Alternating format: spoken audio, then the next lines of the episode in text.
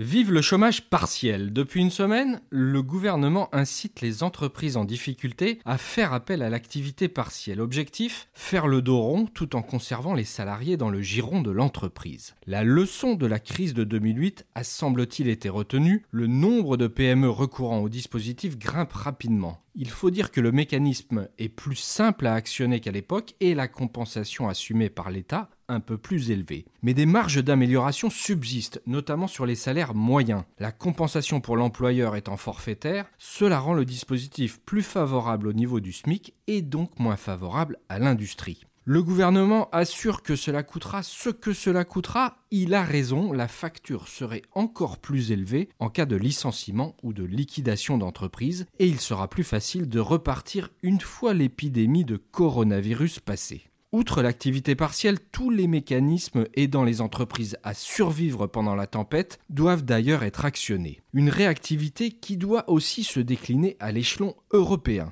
Le communiqué des chefs d'État et de gouvernement publié mardi soir pourrait ainsi s'avérer fondateur si les actes suivent les paroles. Que dit-il? Que l'Union européenne fera tout ce qui est nécessaire pour aider les entreprises à affronter le gros temps. Et cela coûte que coûte, à l'instar du fameux Whatever It Takes de Mario Draghi, alors à la tête de la BCE.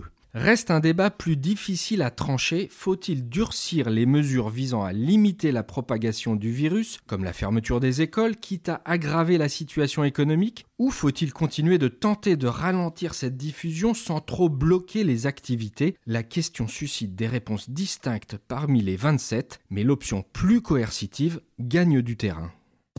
Retrouvez tous les podcasts des échos sur votre application de podcast préférée ou sur leséchos.fr. Hey, it's Paige DeSorbo from Giggly Squad. High quality fashion without the price tag. Say hello to Quince.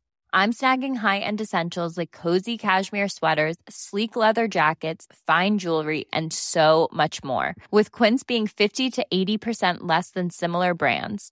And they partner with factories that prioritize safe, ethical, and responsible manufacturing. I love that. Luxury quality within reach. Go to quince.com slash style to get free shipping and 365 day returns on your next order. Quince.com slash style.